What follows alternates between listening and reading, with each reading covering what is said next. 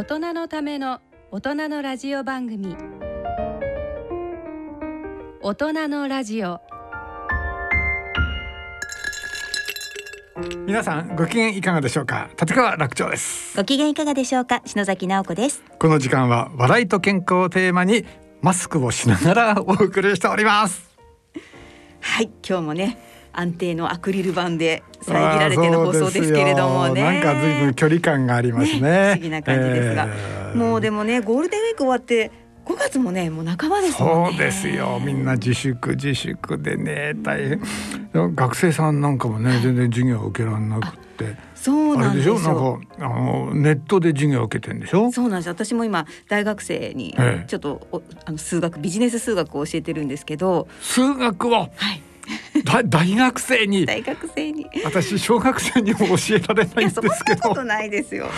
大学生に教えてんですか、うん、教えてるんですけれどもやっぱりずっと授業ができなくて、ね、で結局ズームを使ってこう授業をでしょうね、することになったんですけどね、えー、だってね、うん。その間近にいたって数学を教えるなんて大変なのにズームで教えられるもんなんですか？ね教えられてるんですかね。ね。まあでもねやっぱり学びを止めないっていうのは大事だからね。そうですよね。大変だそれはね。まあ教える方も教えてもらう方もね。ね大変だからもう学校のね他の中学高校小学校の先生方とかも本当に皆さんねいろいろ大変だと思いますね。ねでもこの本当にコロナになってやっぱりその動画とかっていうのが、大活躍してきましたね。落語家もそうですよ。うん、みんなあの YouTube やなんかでね、もう寄せ出らんないし独演会もできないしょうがないからもう YouTube しかないもんねこうなったらね。そうですよね。みんな自分の落語 YouTube でね、流してるんですよ。だからこの番組もそうそうなんですよ。そこ大事。で、はい。本来ねララジオ番組なのにね実はね YouTube で直しておりまして、はい、今現在。はい。楽長さんの落語もね、ね、そうそうそう。そう YouTube でお聞きになってください。はい。これ YouTube で検索すれば出るんでしょう？出るんですか？大人のラジオ、大人のラジオで多分検索していただくと、して、まあね、あの、楽長かなんかで検索してもらえば、えー、絶対にたどり着けますから。ぜひ YouTube でも気になってください、はい、これから続々とアップしていくと思いますのでね。いいですね、はい、ぜひ楽しみに聞いていただきたいと思います。はい、それでは今日も大人のラジオ進めてまいりましょう。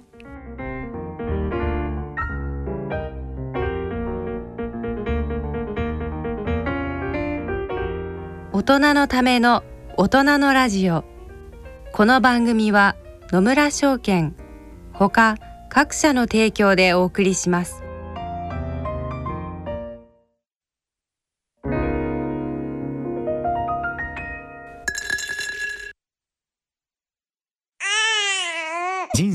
100年時代100年の人生をどのように生きていますか？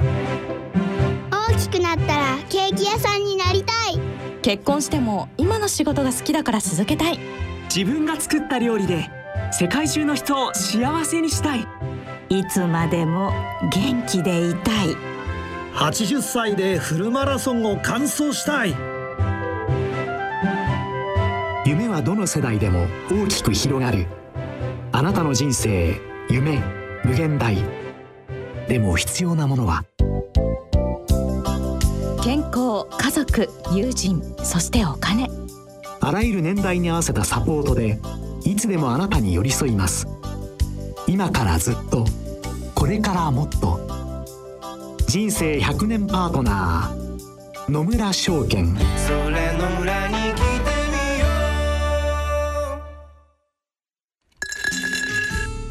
大人のための大人のラジオ。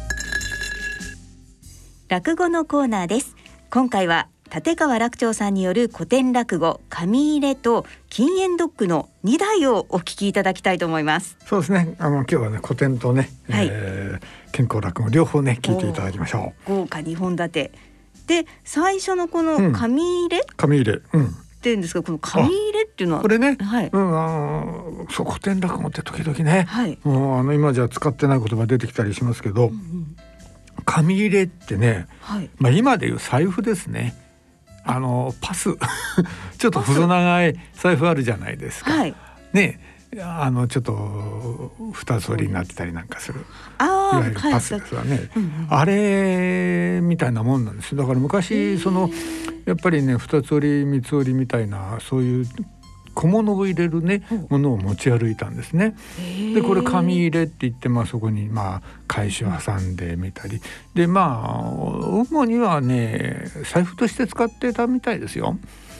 だから財布兼小物入れだからなポーチみたい今なんか財布兼ポーチみたいなものってあるんじゃないですか。ありますね。ね特に女性が使ってそうそうそうよくあの昼休みになるとねあの OL の人たち OL って言っていいの今 なんかねあのおしゃれなちっちゃな、ね、ポーチみたいなの持って買い物に行ったりランチに行ったり。するじゃないですか、まあ、今コロナだからなかなかできない。まあそうですね。今ちょっと、ね、なかなか最近見なくなっちゃったけど、はい、あんなような雰囲気のもんだと思ってもらえばいいですかね。その紙入れ。そうこれがね大変なんですよ。この紙入れを忘れてきたという状況がね、はい、何をね呼び込むか生み出すかというあのねスリリングな落語ですよ。そそんなそんなスリリングな？スリリングすごいスリリング。ちょっと楽しみになってきましたね。うんまあ、楽しみですね。はい。じゃあ来てみましょうか。はい、はい、えー、立川楽長さんによる古典落語紙入れをお聞きいただきましょう。どうしたんだね新さんそんなところでどうした？かみさんやっぱりねいけねえと思うんですよあしはいけねえと思うんです。なんだね。いけないって。何がいけないんだい？旦那の留守にね。旦那に内緒でおかみさんとこんなことになったなんてね。あしはこんなことが旦那に知れたら大変なことになると思うんですよ。何を言ってんだね。旦那に知れるわけがないじゃないか。お前そん何か旦那に言うのか言わないだろ。う私だって言わないよ。大丈夫だよ。女中の清だってね。私の味方なんだから旦那に喋ったりなんかしやしないんだから。見つかるわけがないじゃないか。まあ新さんって。気が小さいんだね。でもそういう新さん。かわいい。大丈夫だからね。見つかったりなんかしないんだから安心しておくれよ。そういう問題じゃないんですよかみさん。私はね旦那に大変なお世話になってるんです。そんなね大王になる旦那のかみさんとこんなことになっちゃってね。私それがね気になって気になって。何を言ってだよ。旦那がお前さんにねいろいろしてくれるのはみんな裏で私が糸を引いてるんじゃないか。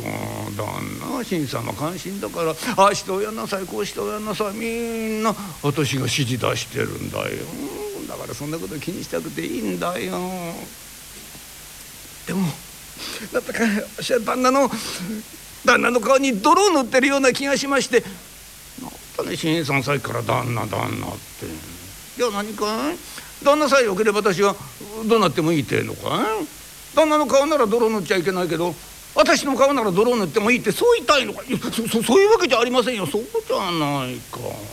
分かったよ。新さんお前さんそんなねうまいことを言ってどっか脇にいい人ができたんだろだから私みたいなおばあちゃん嫌になっちゃったんだろそういうことなんだろそそそういうことじゃありませんよ。そうに決まってるよ。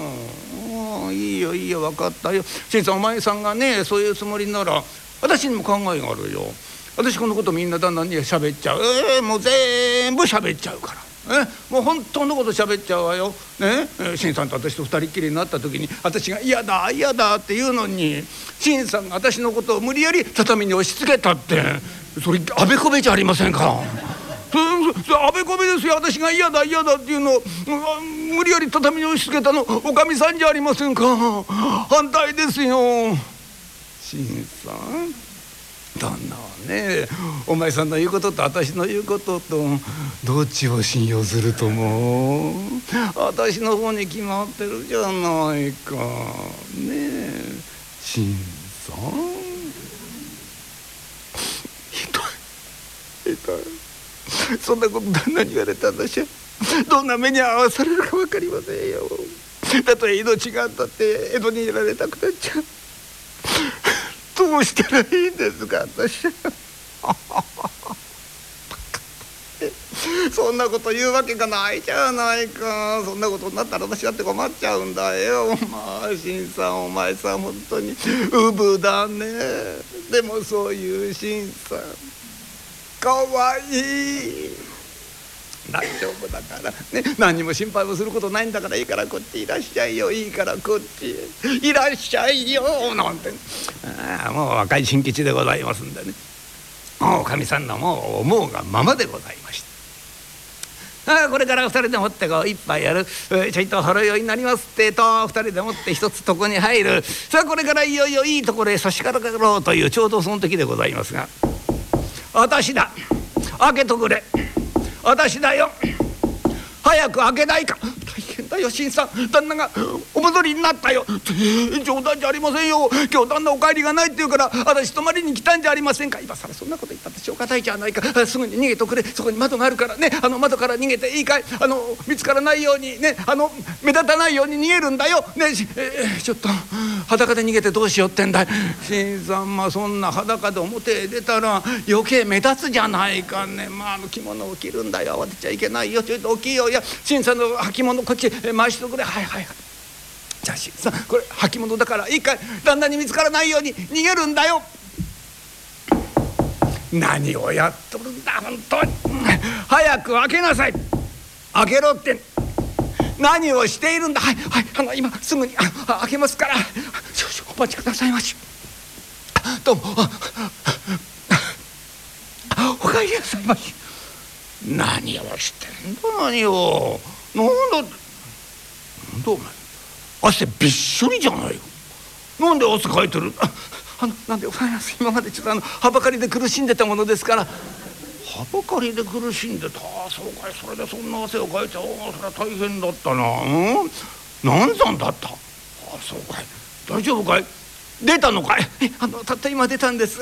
あの窓から。窓から出たのかい？いなななんでもないでございません。あの大丈夫ですから。あどうぞあのお上がりになってくださいまし。なんてんだね。女の方じゃ、えー、うまいことごまかしてしまう。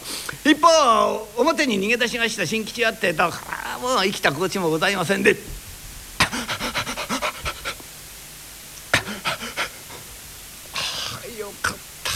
誰も追いかけてこないよ。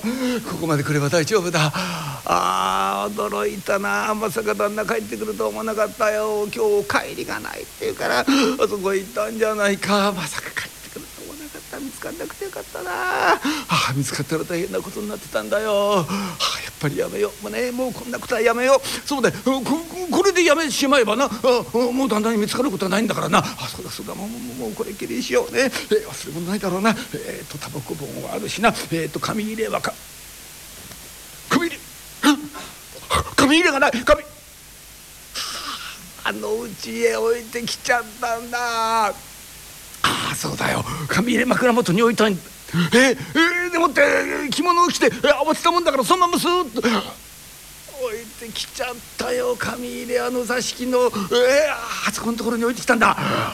参ったな帰ってきたらあの紙入れ見つけるよ。え？ー、なんだ？こんなところに紙入れが落ちてるん、うん、これなんでこんなところにあるんだって手を取って紙入れを見るあなんなあの紙入れが私のだって知ってるんだよ。この前見せちゃったんだ。はあ見せなければよかったなあんなものな。あなんだ、えー、これ新吉の紙入れじゃないか。ん？なんだって新吉の紙入れがこんなところに落ちてるんだってで中を開いてみると中におかみさんからもらった手紙が入ってんだよ。新さん今日は旦那のお戻りがないからぜひ泊まりに来てくださいって書いてある。ああダメだ。ダメだ。もうバレてるよ。ああ今頃バレてるよ。旦那怒ってんだろうな。怖い旦那だからな。何されるか分かんない。あそうだ。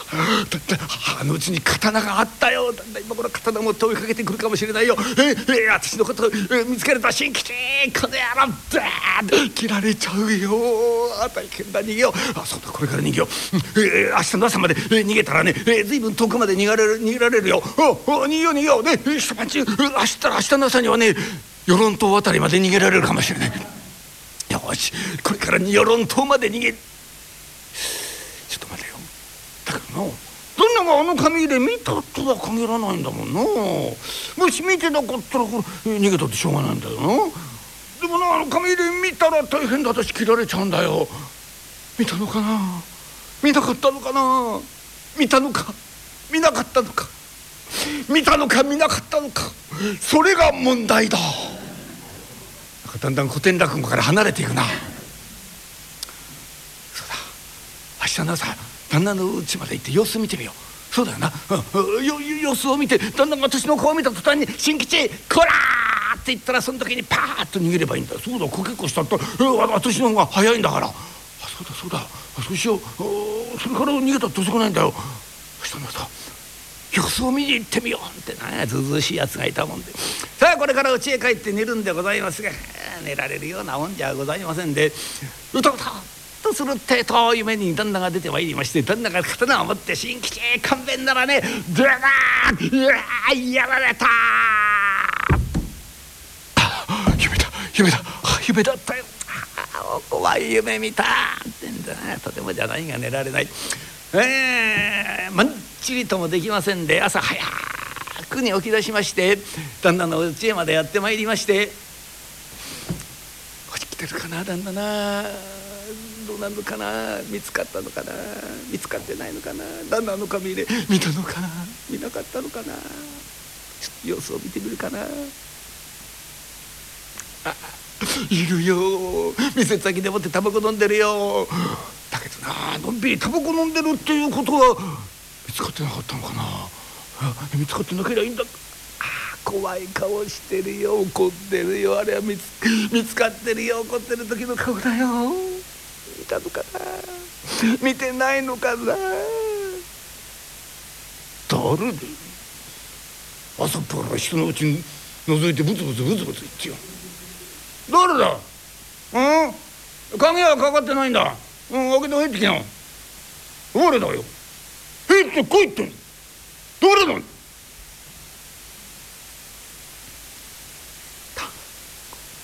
新吉でございますが。てめえが。違いい。いからへいそい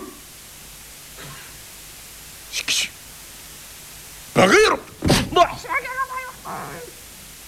てめえのようなやつはね。何を考えて言ったよ。猿飛びサスケの続きはいつ持ってくんだよ。さ猿飛びサスケ何を言ってんだ。当たり前じゃねえか。この目おめえが猿飛びサスケ置いてったろうよ、うん、これ面白いんですからぜひお読みくださいってから読んでみたら面白いじゃねえか。お鈴木がこっちは読みてんだ。おめえがいつ持ってくるかと思ってじりじりじりじりしてたちっとも持ってく気やがるうん？猿飛びサスケどうだってんだよ。そんなことどうでもいいんですよ。なんだどうでもいいっての。何を言ってんてめえ腰踏んじゃうよねえうん？てめえ自分の商売なんだと思ってやんだよ。うん？しかしなんだな。おめえ確か朝早いのは苦手だとかなんとか言ってた。うん？こんなに早く家へ来るの珍しいじゃん。どうした。うん？なんかおめえ用事でもあんのかさあのななななんでもな。今日はあの糸満ごいに伺ったんだわ。なんだ？糸満ごいどうして旅にでも出んの？かうん。旅に出るのじゃねえけどどこ行く？ん？どこ行くんだよ、うん、あの与論島のあたり。の何？ななんでもなんでもあのとりあえず西の方行こうと思いまして。西の方？上方の方か。うん。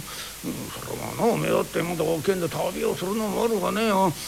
せっかくこの江戸でもって得意先が増えてきたって喜んでたじゃねえか何が今から旅に出ることはねえじゃねえか。なんだってとお前顔色がよくねえなうん？もっと残しちゃう。どう？ああ分かったよ。おめえなんだろう？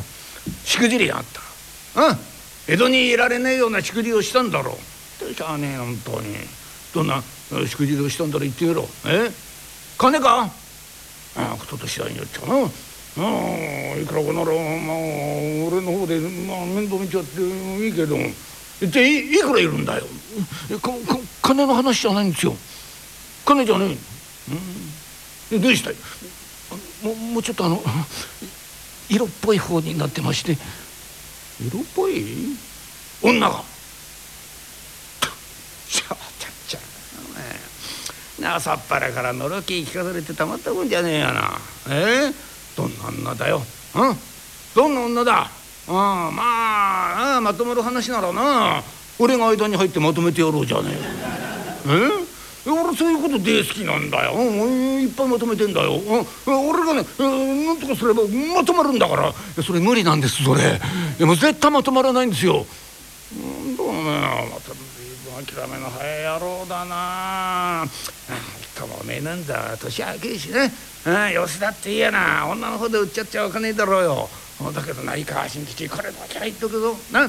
たとえどんな女に手つけても構わねえがな。人のかみさんだけは手つけちゃいけねえ。あったな。うん。主ある花は罪だなんていうことを言うからな。真男だけはしちゃいけねえぞ。あったな。手遅れなんなんその手遅れっての。やっちゃったの。な本当に。誰だよ。え？どこのかみさんだそれ？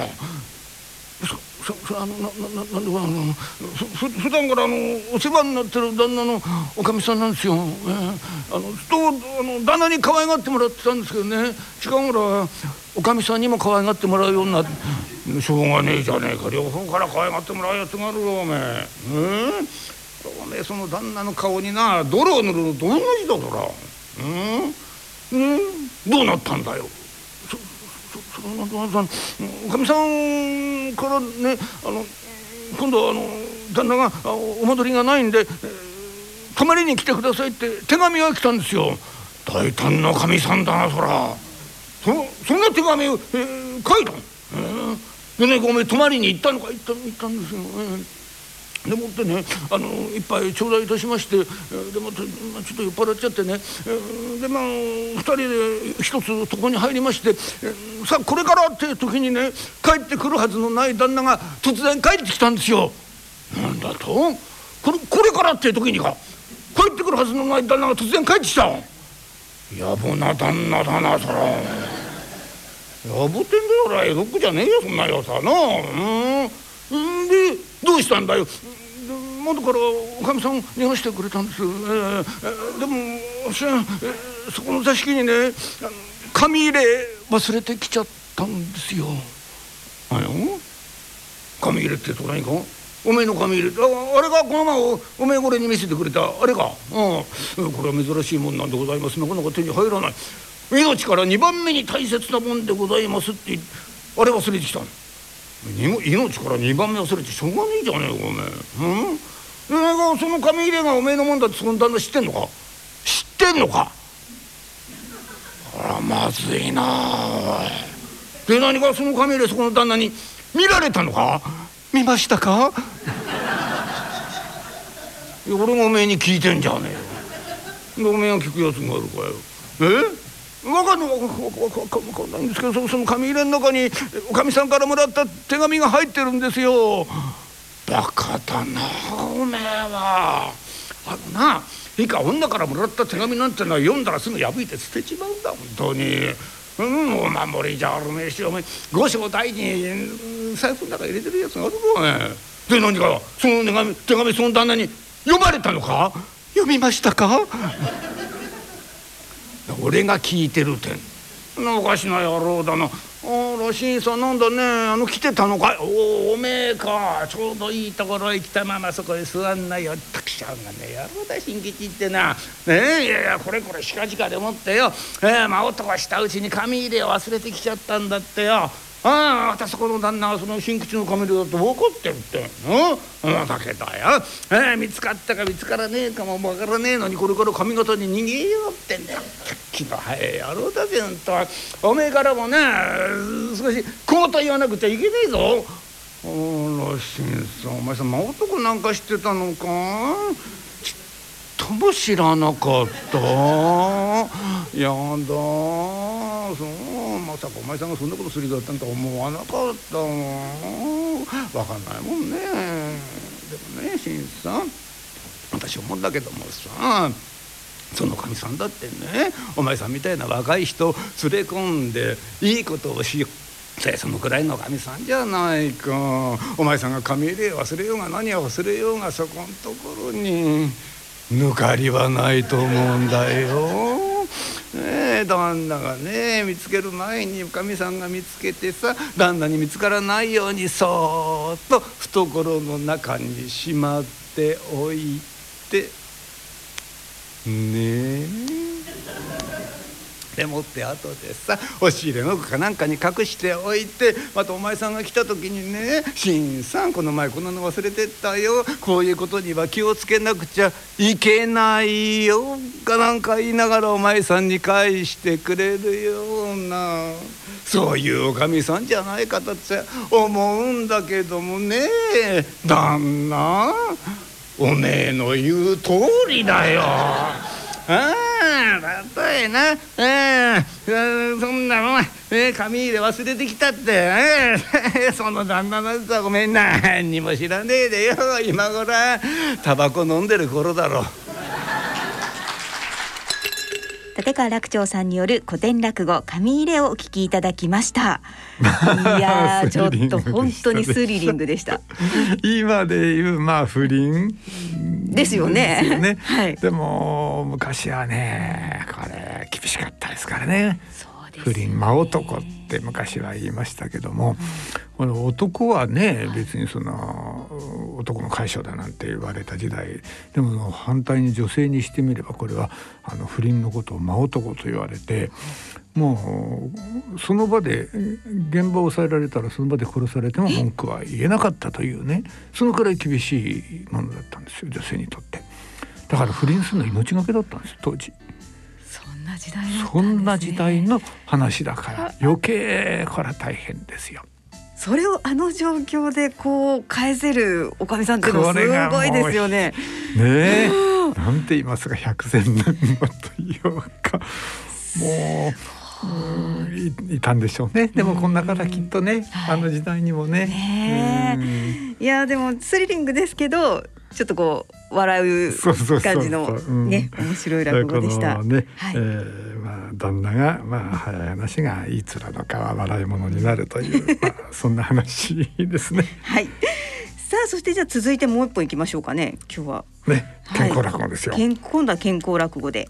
えー、禁煙ドッグをね、禁煙ドッグですね、えー、ぜひお聞きいただきたいと思います。はい、というのはね、はい、なんでこのタイミングで禁煙ドッグをねあの皆さんに聞いていただくかっていうと、うん、コロナがね、はい、あれあの肺炎を起こすじゃないですか。で、ね、このねあの亡くなったりする方も何パーセントかねあのいらっしゃるんですが、うん、そのリスクとしてねタバコっていうのは非常に大きなリスクになるんです。死亡リスクを上げるっていうことが分かってきたんですねタバコがね。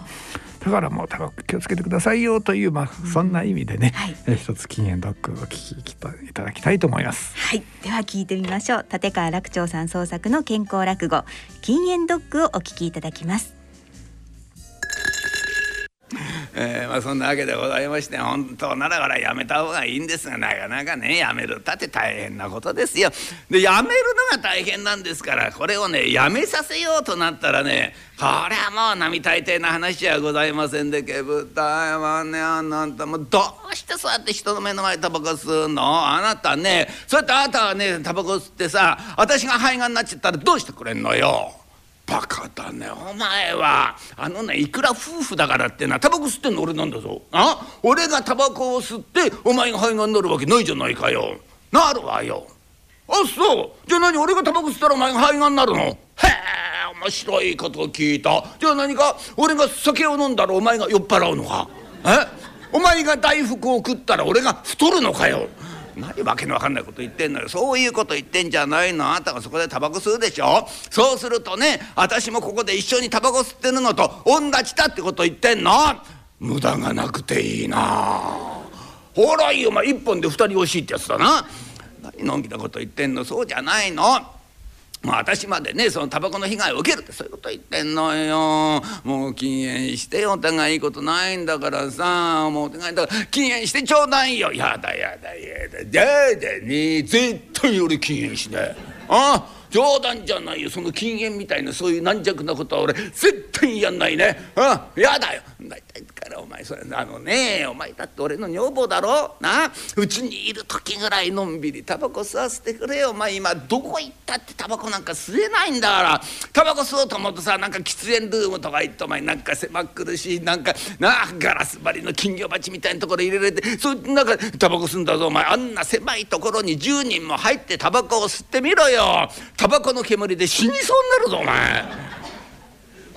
そんな思いまでしてねタバコ吸うことないでしょだからうちにいる時ぐらいのんびり吸わせろよくしょうがないわねだったらさあなたがそうやってプカプカプカプカタバコ吸ってもね健康な体でいられるんだってことを証明して見せてごらんなさいそうすれば少しぐらい吸わせてやったっていいわよ。ってんだよ健康だ俺。もう見ろピンピンしてる。そういうこと言ってんじゃないの。だからさ証明して見せてごらんなさいっての。と負けなあかんねえけど。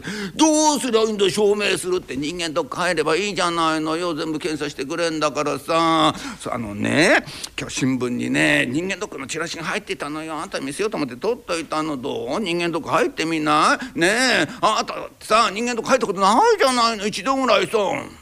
人間ドック？まあねこれだってお前一度ぐらいさほら入ったっていいけど。えー、チラシ大丈夫か？お前さ新聞にチラシ入れるような病院ってさ大丈夫なのかよそんな病院。何言ってんの？あなた都立病院を見てごらんなさいよ。ほら東京都立平壌病院。どんな病院だ？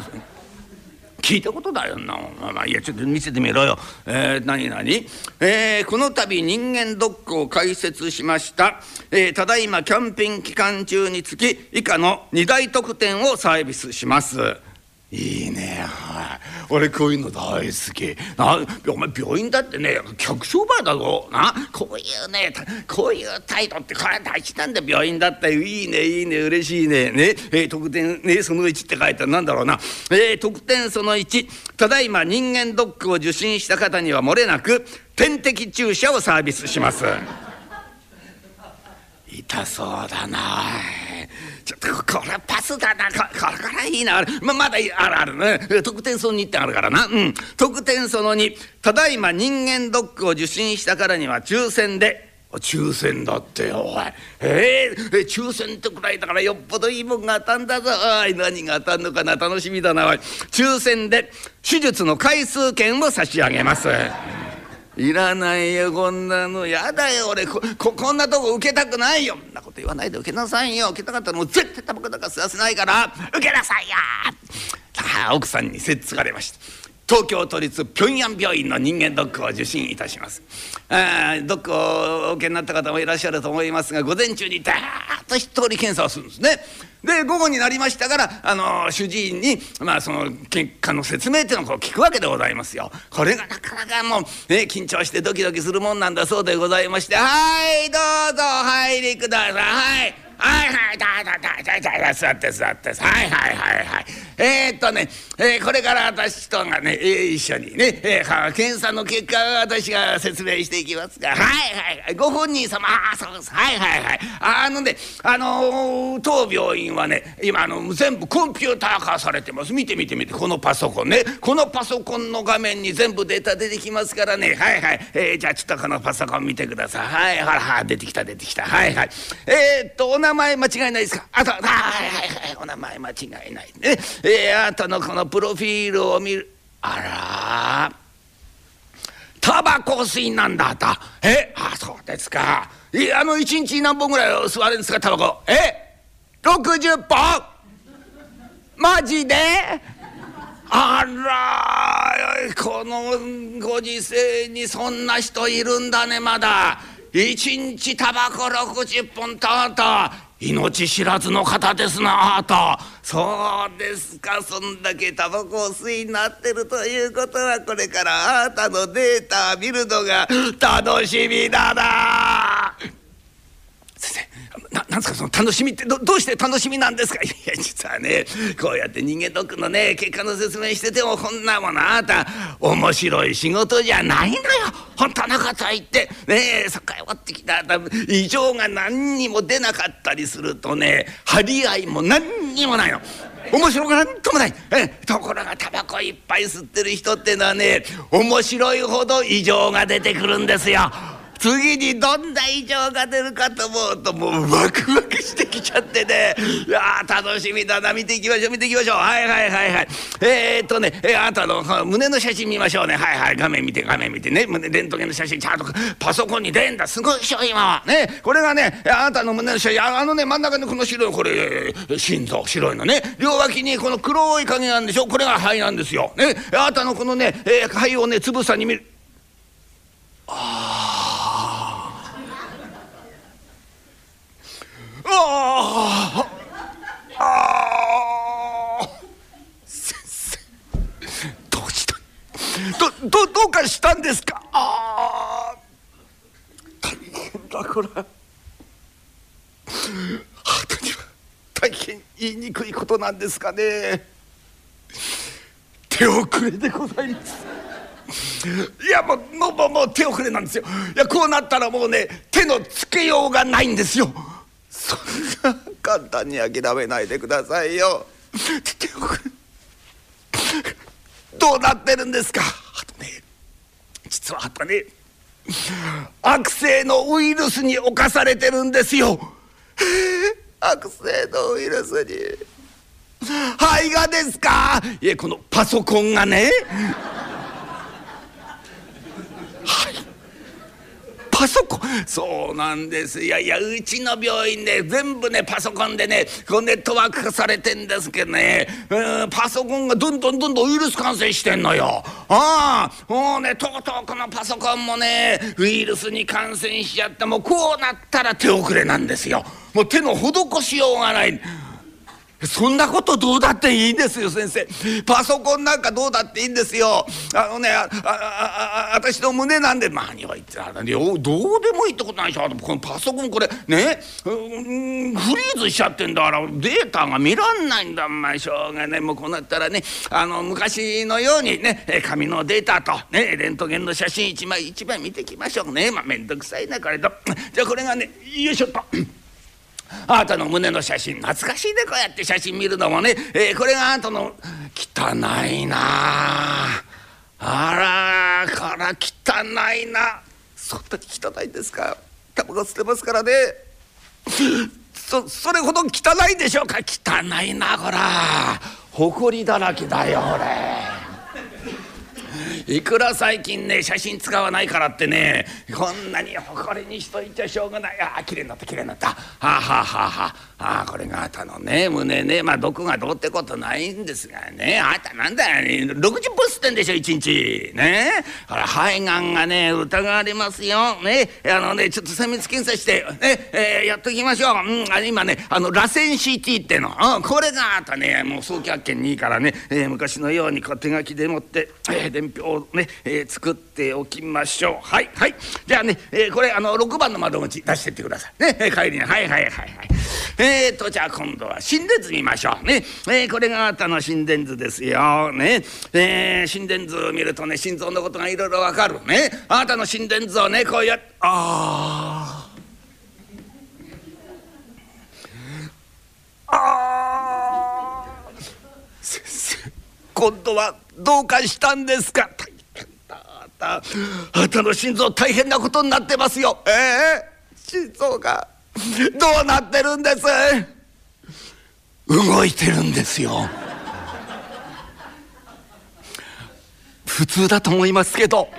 あの生きてんですから私。あの動いてても当たり前だと思うんですけど。いやあたね動いてりゃいいってもんじゃないんだ。これ不規則に動いてんだよね。こういうのあたね不整脈ってね。ねそこへ持ってきて狭心症がんだよね。狭心症がんですか？そうですか。あの先生でこれね私がねこれからタバコ吸えるかどうかの時はなんですけどねあの不整脈とか狭心症とかタバコとは何の関係もないんですよね。何バカなこと言ってんですよ。関係終わりだ。あのねあの狭心症って動脈硬化で起きてくるんですよ。ご存知でしょうね。タバコ吸う人は動脈硬化がひどくなるね、それだけじゃないですよ。タバコにあったニニコチンってあるでしょ。ねあのニコチンがね心臓へ行く動脈キューッと縮めちゃうんだ。ああだから関係が終わりってあったね今大事なことお話ししてんですか。ねあのメモしたらいかがですか。そそそうですよ。メモですよ。ねメモ狭心症なな何覗いてんです？な何書いてんななんて書いてなってってだから狭心症って書いてんですよ。狭心症ってなんこれ強い心臓って書いてあるじゃない強くなんじゃないの。え？あの弱くなっちゃうんだ。ね、あのねあの心臓行く結果ねこの動脈これがキューッと狭くなっちゃうと狭心症が起きる。だからこれ狭い心臓って書くん。狭心症ってね、はい、正しい漢字に書き直して。ね。あこれはもう大変ですよ。いろいろとね、えー、検査しなきゃいけない。ちょっと手書きでまたねいろいろ検査の伝票を作っておきますからね。はいと。じゃあこれ、えー、6番の窓口で、えー、帰り出してってくださいね。今度はあとの胃のレントゲン見ましょうね、えー、これが胃のレントゲンと。はいええー、いいですか？ここのレントゲンねこれは立ってる時のレントゲンね。あのねこう J 型してんでしょ。そういうもんだ。ああ人間とこう立つでしょ。立つとねいというのはこう J 型になるね。あなたのこれ J 型うわ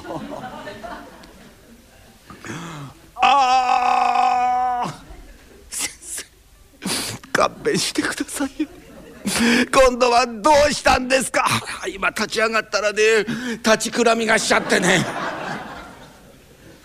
座ったらいいでしょ立ったら。それ微妙なタイミングで立ちくらみしないでくださいよ。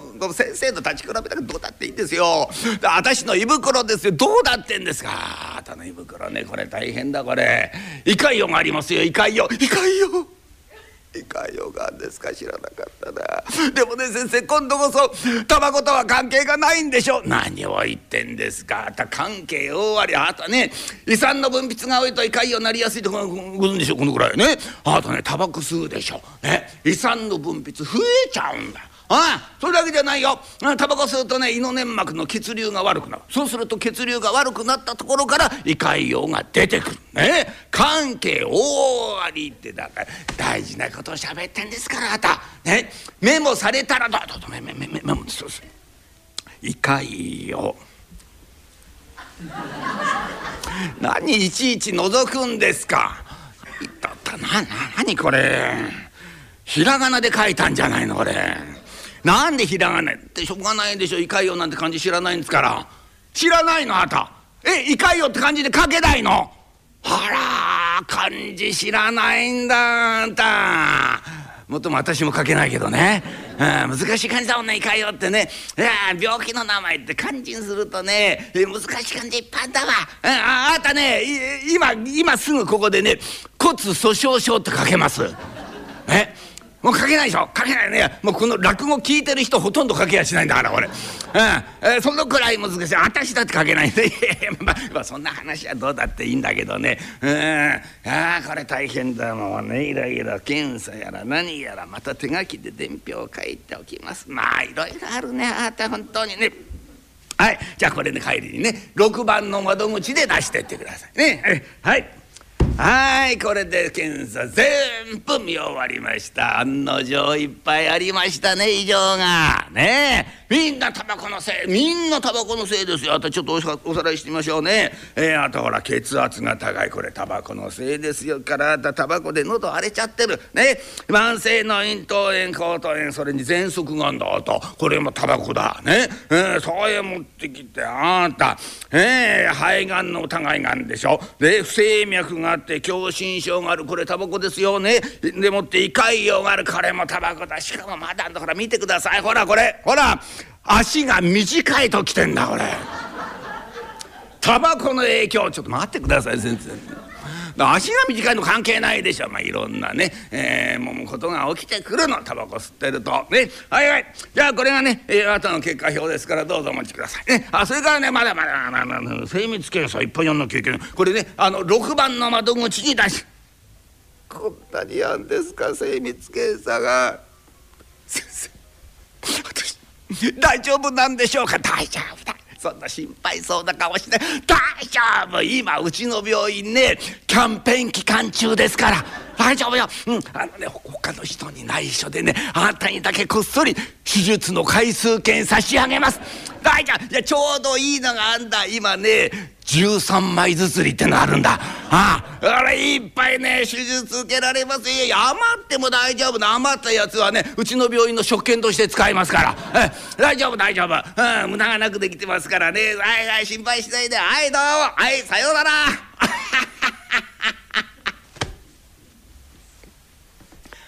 奥さん。奥さん。カーテンの陰隠れてなくていいですよ。旦那帰っちゃったから。出てらっしゃい。出てらっしゃい。いいからカーテンの陰から。出てらっしゃい先生。カーテンの陰で全部聞かせていただきました。うちの主人そんなに悪いところばっかりあるんでしょうか。え？あああのあの狭心症とかあのいかいあれね。いやあれ全部。デタラメですよ。デタラメデタラメだったんですか？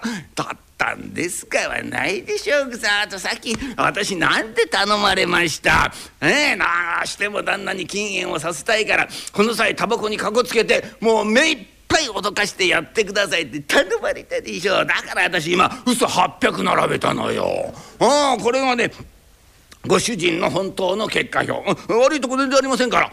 大丈夫ですよ。あらまあよかった。安心しました。じゃあ私まで騙されたんじゃありませんの。まあありがとうございました。じゃあさっきの結果表あの違う結果表だったんですさあさあさあさああれはね別の人の結果表なんですよ。あそうだったんですか。でも別の人ってねなんかお気の毒な方ですわね。なんかいっぱい異常だらけでなんか今にも死にそうな方ですわね。ねあれ私の結果表なんですよ。先生のなんですかさ。実は私ね今一日80本タバコ吸ってんのよ、うん、おかげでね病気のデパートみたいになっちゃってね、うん、だちょうどいいなと思ったからね、えー、私の結果表の名前のとこだけねご主人のに差し替えて、えー、出しといたんあらまあ手の込んだことしていただきましてありがとうございました。まあでもおかげで主人びっくりしてました。わしてましたな。顔が真っ青になってましたな。いやいや気持ち上がりますよ。私だってね生まれて初めて自分の結果表を見た時には生きた心地しませんでしたからな。あ顔真っ青になりましたわ。いやいやいやああんだけ脅かしときゃ十分でしょ。うまあありがとうございます先生。あれだけやっていただければねうちの主人きっと禁煙してくれると思うんですわよ。本当に。ご協力ありがとうございました。いやいやいいんですよ。医者というものはね患者の健康を守る。これが仕事ですから。えまあこのくらいの協力はしますが奥さんしかしいいアイデアだね。あんなことされたらみんな禁煙しますよ、うん、奥さんあなたの旦那の操縦法は見事ですな。いいえ操縦じゃないんです。ただ煙に巻いただけなんです。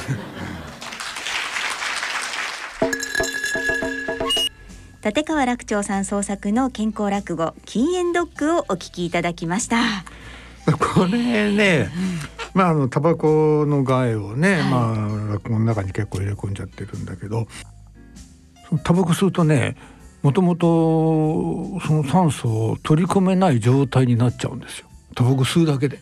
肺肺がですか？そうそうそう。あのね肺はどうやってね酸素を取り込んでるかっていうと肺気管から空気入るじゃないですか中に、はい、どんどんどんどんどんどん奥まで行きますよねそうすると最終的にどうなるかっていうとあのブドウの房みたいな袋がいっぱいついてるところへ空気がたどり着くの。ちょうどねあのねデラウェアってちっちゃなブドウあるじゃないですか。はい、いわゆる普通のブドウね。種しブドウみたいなやつですよね。あんな感じでパタパタパタパタパタパタパタっていうその袋がいっぱいあるところへ酸素が最終的にたどり着くんですよ。でその袋のデラウェアのそのブドウの皮ね。服あのあの皮に毛細血管がびっしり張り付いてるところに空気がいくと想像すると一番わかりやすい。そうするとその空気がそのちっちゃなブドウの房の中に入っていくそうするとブドウの皮のところに毛細血管びっしりついてるそうするとこの毛細血管と空気がこう隣り合うわけですよ。はい、とそこで酸素のあの空気中の酸素が血液の中に染み込んでいくわけ。そこで血液の中に酸素が入っていくうんうん、まあ拡散されるわけですね。入って空気がちゃんと入っていくわけです酸素がね。こうやって、えー、血液は酸素を取り込んでるわけところがあのタバコ吸うでしょ。はい、そこで炎症を起こしちゃうわけそのブドウの房が。そうするとブドウの房の壁が壊れちゃうの。ブドウの房の壁が壊れてしまう、うん、で例えばねブドウの房が2つ並んでて、はい、壁この接する壁が壊れるとどうなると思います？え？一緒になっちゃう？と2つ分ぐらいの部屋になっちゃうでしょ、はい、なりますよね。ね。でこれが2つ分になっちゃった部屋同士がまた壁が壊れたら4つ分ぐらいの部屋になっちゃうでしょ、はい、そうすると巨峰みたいになっちゃうわけよえ大きくなっちゃいますよねデラウェアが巨峰になっちゃうわけ、はあ、全部大きくなっちゃうわけでここの巨峰同士がまた壁が壊れてくっついちゃうと巨峰2倍分ぐらいになっちゃうでしょ？でどんどんどん袋がね大きくなってとうとうねメロンぐらいの大きさになっちゃうわけよ。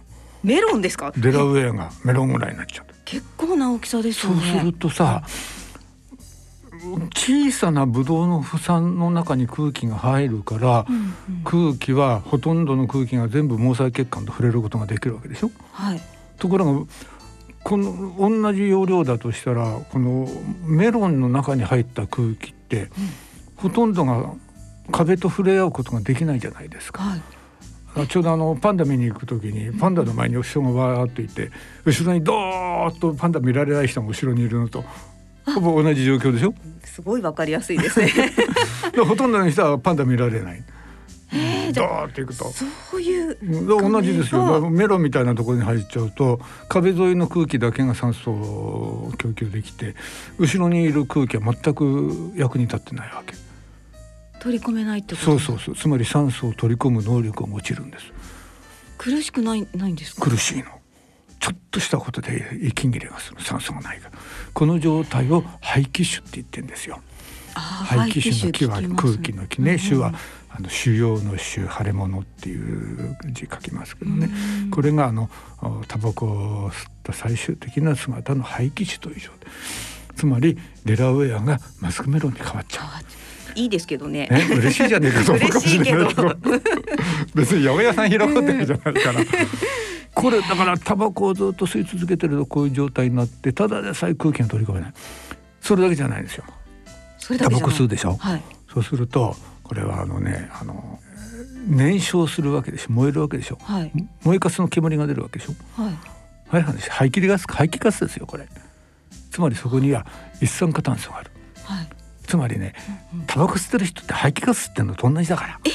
直接排気ガスを吸ってるみたいなそうそうですよ。燃焼した後の煙だから。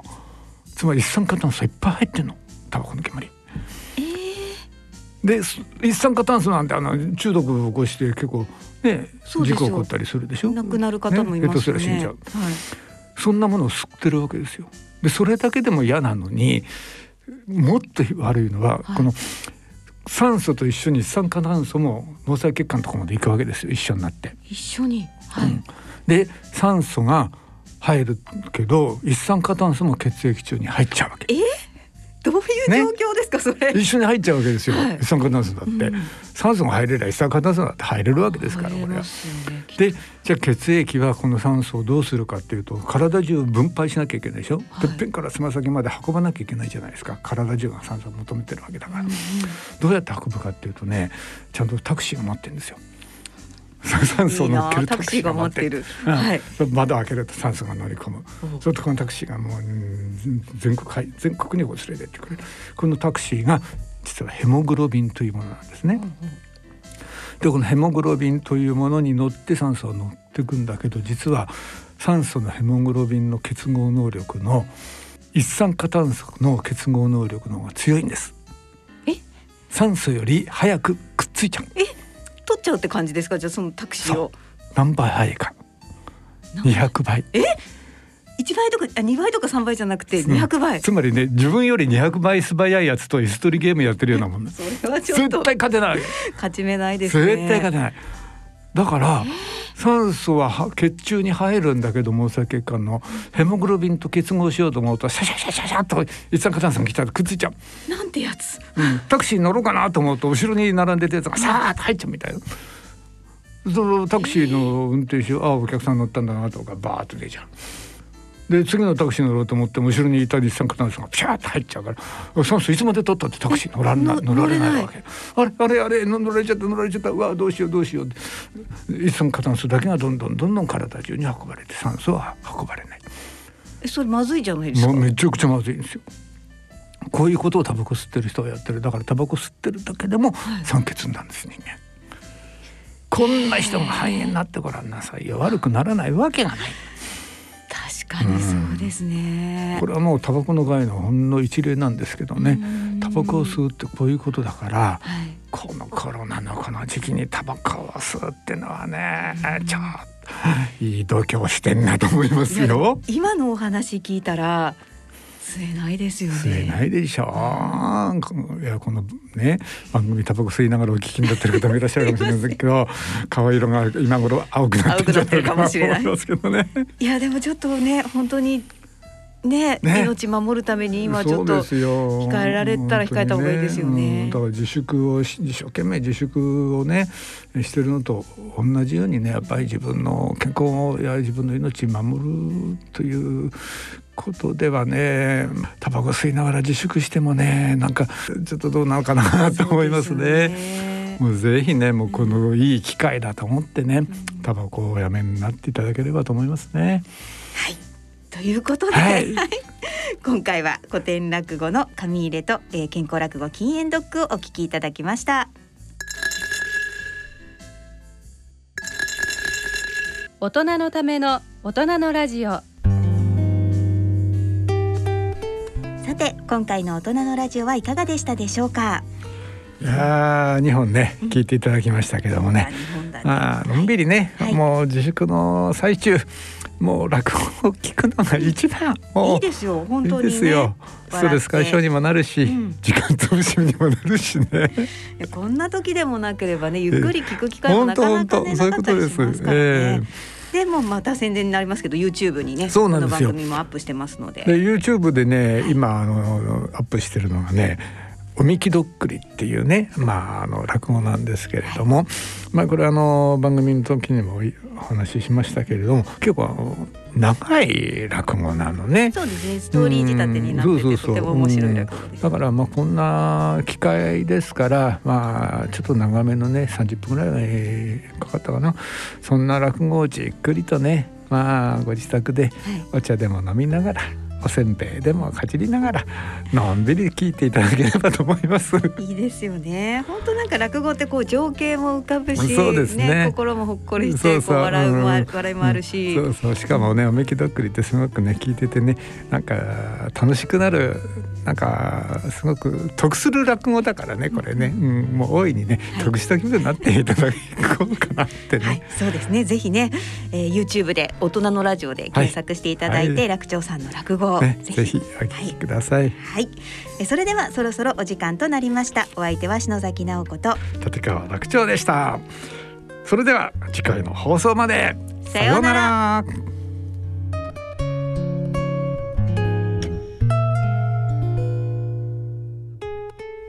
大人のための大人のラジオこの番組は野村証券ほか各社の提供でお送りしました。